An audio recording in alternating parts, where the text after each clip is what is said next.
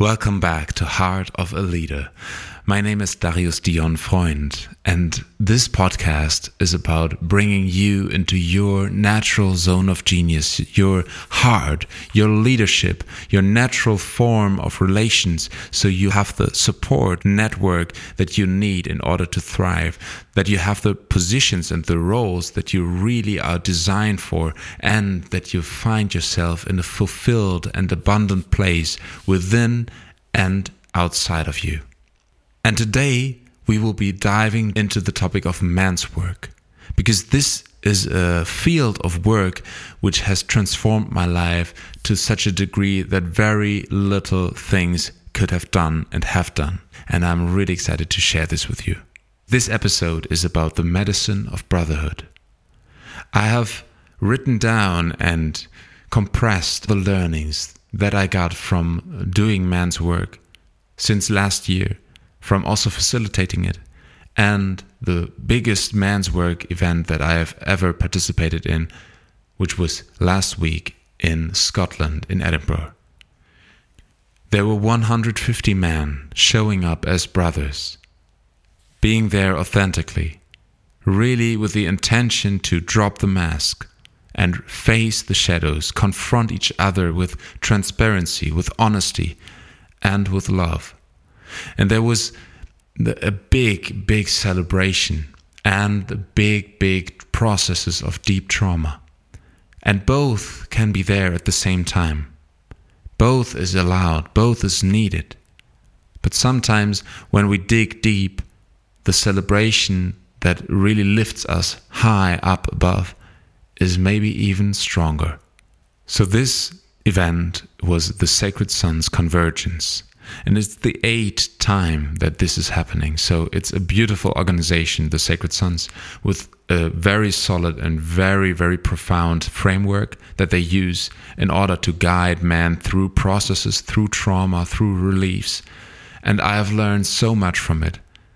And I want to share my story with you, how I came into this work, because I feel a lot of men have resistance going there, really opening up, and having a lot of stories in their minds, as I had, that I don't need this, that maybe yeah I'm I'm I'm beyond that, or that that I don't really need full connection with other men, and I'm fine with being the lone wolf, or I'm fine with just a little uh, group of friends, or with just some business relationships.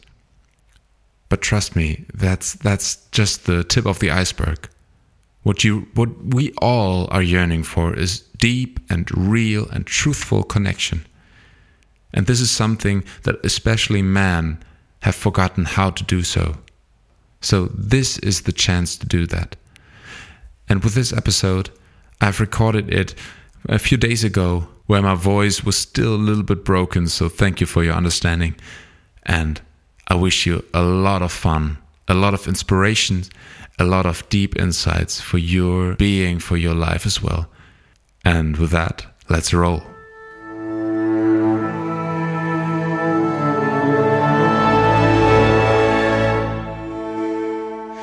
Sacred Sons Convergence 8 150 men coming together as brothers, showing up fully with full authenticity, with confronting their fears and what this can do for all brothers, for all men, is bringing up the strength to be ourselves, break through all the old conditioning, the old programming. And at the same time, it's also full of laughter, full of joy, full of creativity. Because then, after breaking through the shield, there's just beautiful connection. And this is exactly what men lack here. I have lacked connection open hearted connection to other men. And I feel that's also part of my story, how I came into man's work, facilitating man's work. Because for me, it's all about connection. And I lacked connection to other men for almost all my life because I was bullied at school very early on, very heavily. And there was a lot of fighting and stress at home. So there was no space for me to really express myself to really be myself. And therefore, I was always just swallowing it down And my parents even barely knew that I was having real issues there. So for me, there was a lot of trust needed in order to go back to, to a man's group. And it failed. I never really could trust again. It failed. So then at some point, I had no real male friends, mostly surrounded by women, and I, I felt a disconnection to the masculine. And it showed also in blockages in business, in relationships, in personal, in discipline, in all in all areas. And I felt like I need to confront this. I was not fully self conscious about it, but I knew I needed to confront something very uncomfortable for me. So when I first heard that Sacred Sons whose content I was consuming before already with crying man, fighting man, open hearted man. I was sure, okay, when they come to Europe, I should confront it. And then they came to London last year. So going there felt for me like going directly into the cave where a lot of dragons are. But when I came there, it was completely different because I felt like straight away, I felt the warmth of, of these men's hearts. And not everyone was open, but at the same time, everyone was willing to. And that's a big difference. It's a big energy shift. Every man that was there was there to show up.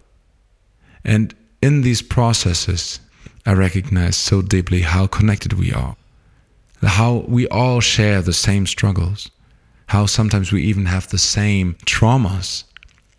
And it's so healing to listen to another man expressing the same beliefs and negative thought patterns, the, the same traumas as I have experienced. It's so relieving because I feel like, yeah, he knows what I was going through.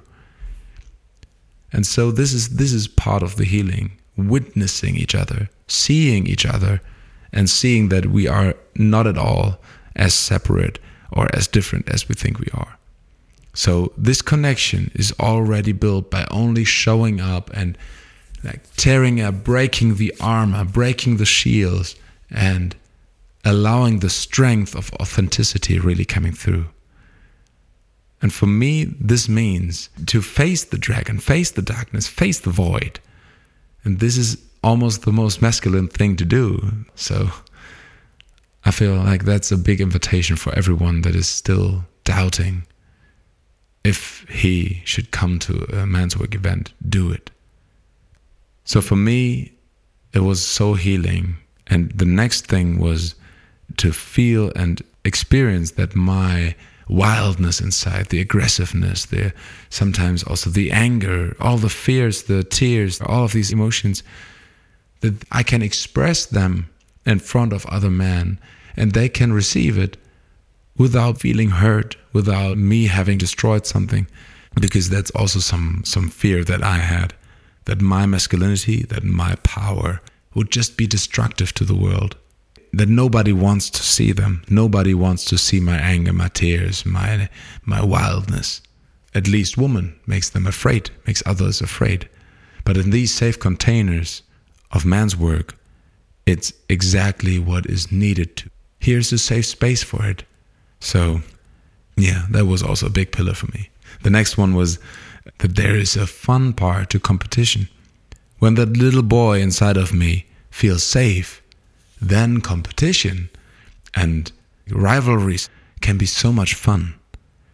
Everyone needs to experience that my authenticity, your authenticity, his authenticity, everyone's authenticity is welcome and if your feelings, your deep emotions, your stuff can be expressed, then it can resolve itself in time. Yeah. And the power of witnessing is intense and amazing. It's crazy to see how witnessing another brother process through deep, deep, deep, deep trauma can be just like a deep healing process for each and everyone that witnessed. It's it's beautiful. So, my first experiences with man's work have been so many learnings. And this time, at the convergence here, for me, it was beautiful to see that I always get what I need, but not always what I want. And I realized that kind of quickly. There was one, one situation where I, I really wanted to go through a process And I'm going to show you a little bit or tell you a little bit how a process can look like. So first we we circle up all of us men, not 150 because we had different teams, but one group. And we we circled up and then there's the question, who feels something very present that wants and needs to be expressed or to be processed or something like what's what's coming up, what's alive. Quick check in and see what's there. And then I felt, yeah, absolutely. There's this this childhood thing with my bullying. There's still some something there. I could feel it in my in my body. I was stepping in, but so three other brothers. So we have been four brothers in the middle, and then next question: Who really feels it alive? Who feels like this is the moment where he needs to process it the most? If you feel so, step forward. I did a step forward. So I really followed through. But then there was something amazing at the, at the same time, so disappointing in that moment to happen because another brother was starting to have tears. I could feel it. There was a process going on now. Okay. I was then asked to be supportive for, for that process. And immediately I witnessed myself being in the in the supporter role. And this is a pattern for my life. Even when I look for help, I'm still finding myself to be in the role that needs to hold space for others.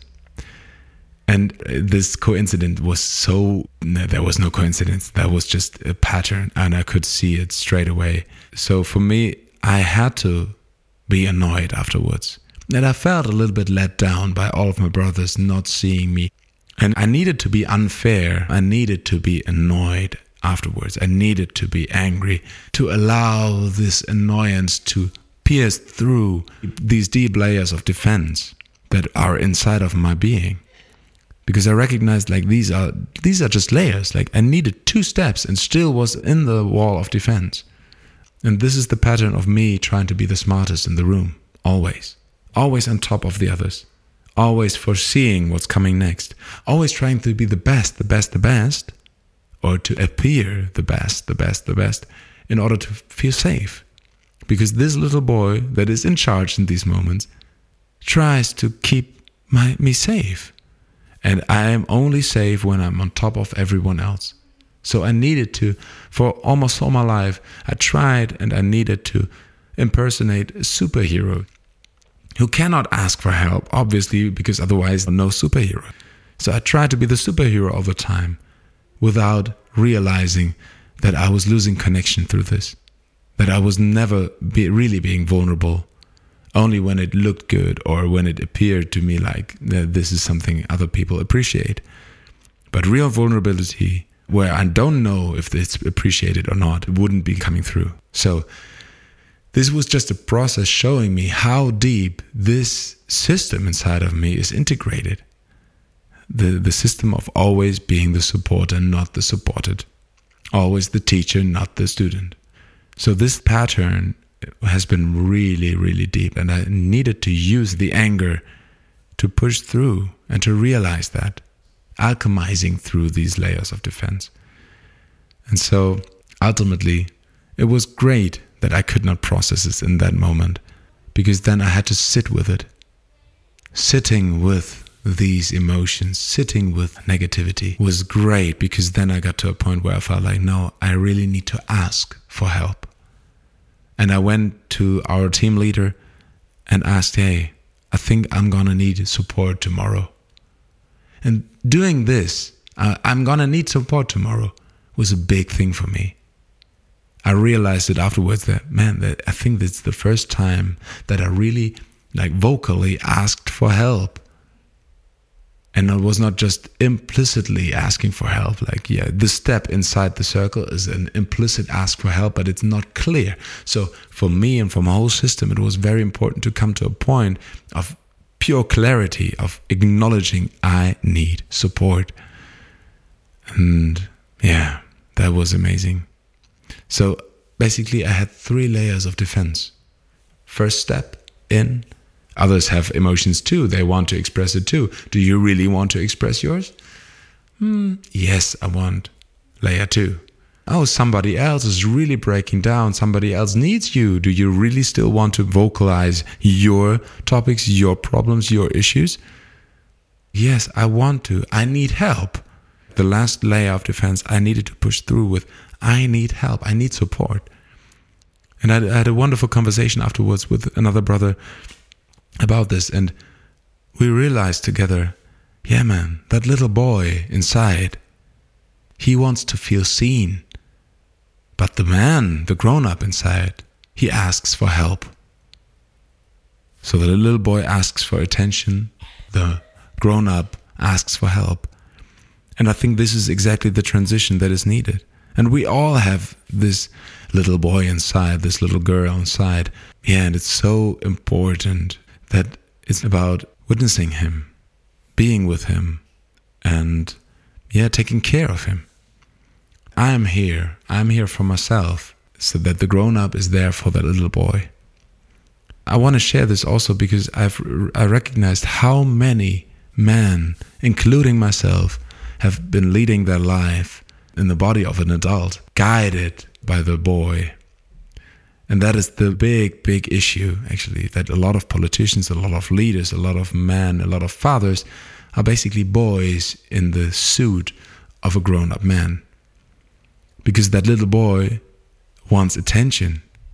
And the attention comes from being a superhero, being good, being untouchable. And this is just the appearance of responsibility. But doing the efforts that are not seen, that are coming with the responsibilities, no, no, no. That little boy just wants the attention, not to follow through on that. So I recognize that a lot of my blockages, a lot of my indiscipline, a lot of me being untrustworthy comes from that little boy that just wants to appear trustworthy, but but is not able to really put in the work that is required to be a trustworthy person. Man, that that is really important for me.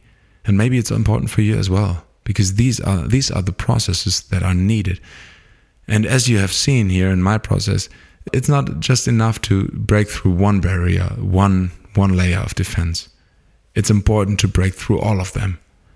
That grown up inside of me, that Darius Dion that is standing here, can definitely take care of that little boy, can definitely take care of him in a way that he feels seen. And so I don't need to feel seen anymore by anyone else. But I can ask for help if I need it. If my responsibilities are too heavy or too big, I can ask for help. That little boy cannot, because if he asks for help, he's inferior again. He's not a superhero anymore. He's not safe anymore. And yeah, that's that's just an amazing realization for me. That the boy asks for attention and the man asks for help. The next realization that came in between was when I was annoyed and I was disappointed by my brothers not seeing me in the process before, I also realized that I have different modes of isolation. And maybe you know them too. Because I was walking off and I met other brothers, but I was not really open to connection anymore. I felt annoyed, I felt frustrated, and I realized very quickly then, oh, I think that's exactly what I have done almost all my life when I had feelings that were uncomfortable and I felt betrayed, let down by others, I would have big resentment and therefore shutting down, isolating myself. I exclude myself from the others, and the other one, by shutting down my heart, I shut down my vulnerabilities. And without vulnerabilities, without anything to grasp on, nobody can resonate with me because there's just the perfect surface of me and nobody gets through. So they will exclude me as well there's an exclusion both ways. I exclude myself and they exclude me, but both because I shut down my heart. And these different modes of isolation crumble the moment where I, as a grown up, take over the steering wheel again of my body, of my system, and allow myself to just be with these feelings. And so there was a big fire at that night a big celebration, but I had this feeling of distrust, so I couldn't celebrate. But I just sat with it. And I realized also that normally I would have judged the others for celebrating oh, this is so fake, or whatever, whatever my mind would have come up with as an excuse that I am right, they are wrong. And this is the functionality of that little boy. They're black and white. There needs to be someone else wrong, otherwise, I am wrong. And the grown up inside of me knew they can perfectly well celebrate, that's perfectly fine, and I can feel sad right now both can be true at the same time. Both can be absolutely correct and good. But the but the boy cannot see that. So this was all medicine for me to realize that. And at that fire, I was asking our team lead, I need some time. And the next day, I got my process. I stepped in. I told the whole group that I had a charge with it. A charge is a negative feeling, a negative emotion. So that was beautiful to just really open up in front of all of these brothers to make the experience that this is okay to be myself. And it was exactly what I needed to have this wonderful process where I could let go of a lot of anger, unseenness, feelings that were stuck, a lot of tears that were stuck in my belly, in my solar plexus, and just release it in front of other men, which was just amazing and beautiful. And for me, so relieving. And so this is the medicine of brotherhood. Everything that I wanted. And it was such a journey to get there. At the end, all of us have so similar themes, so similar issues, so similar traumas that every time some of my brothers says there was a beautiful reflection of me, quote, I feel like no, that's not just a reflection. You are me and I am you this hair, this voice, these capabilities that I skilled myself to. All of this is just makeup for the core, which is basically all of us. My core and your core are just different variations of the same thing, of the same consciousness. That's how I experience life. To look at another man's, another woman's eyes with the awareness of this is me in a different form, different shape. And then the most selfish acts, I can use it for the good of all. Because then you are me and I am you, and my selfishness, I can extend it to you. so you are part of me as well. My consciousness is not at all separated from yours. Otherwise, we could not make up these situations where I need to step in twice and still not get my process. So I have to sit with my emotions so I can really at the end ask for help instead of just implicitly trying to make others help me, you know, like a boy would do. So in order for me to really step into my full power, I need to make sure that all these scars that I took from past situations that I don't let them run my life anymore, dominate my life anymore there are a lot of situations, a lot of occasions where the inner boy, the inner girl, the inner child takes over in grown ups and they make irrational decisions because they are still the boy, still the girl. And then we hurt each other and we create more pain. So hurt people hurt people.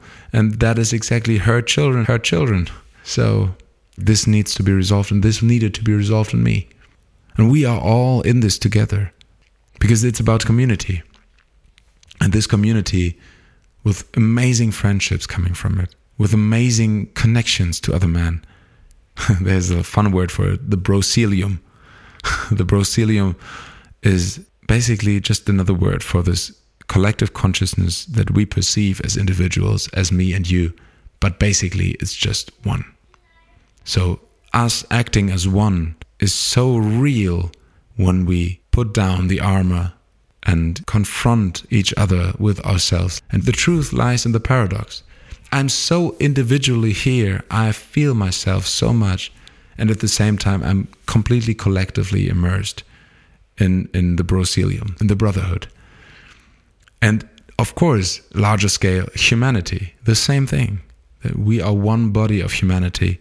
Each and every cell thinks and believes it's individual, and at the same time, this creates all the friction, all the constriction, all the things that are happening in our world. And when we get to this point of connectedness, feeling the community, feeling this connectedness, and then creating ripple effects that ripple out of the brotherhood into the world, into the society, into my family, into my community, into everywhere, then we can act as one. I've experienced it so many times. These alignments, these synchronicities, it's just amazing. Yeah. This is the vision, this is the reality, and this is also my part of truth. So whenever you feel there's there's an alignment with you with anything I said, come to one of the events. Either Sacred Sons or I'm facilitating also two events, one in Switzerland, in St. Gallen in October, and in November, also with another wonderful brother in Portugal. So come, come, do this work. And when you're a woman or when you are feeling also drawn to this kind of work, there will be other opportunities in the in the future. It's not just about brocelium or brotherhood. It's about humanity, of course. But we start with the first step, and this is the first step. So if you feel this resonates with you, reach out to me and we'll have a conversation about what else can come next. I'd also just love to hear from you. How did you like this podcast episode? If you have been to the convergence as well, what came up? What kind of resonated with you? I'd love to hear from you how you perceived it. With all my love, with all my gratitude for our connections, gratitude for you listening to this. Um, yeah, I'm checking out here with aliveness, a lot of beauty in my heart. Much love. Until the next time, checking out Darius Dion.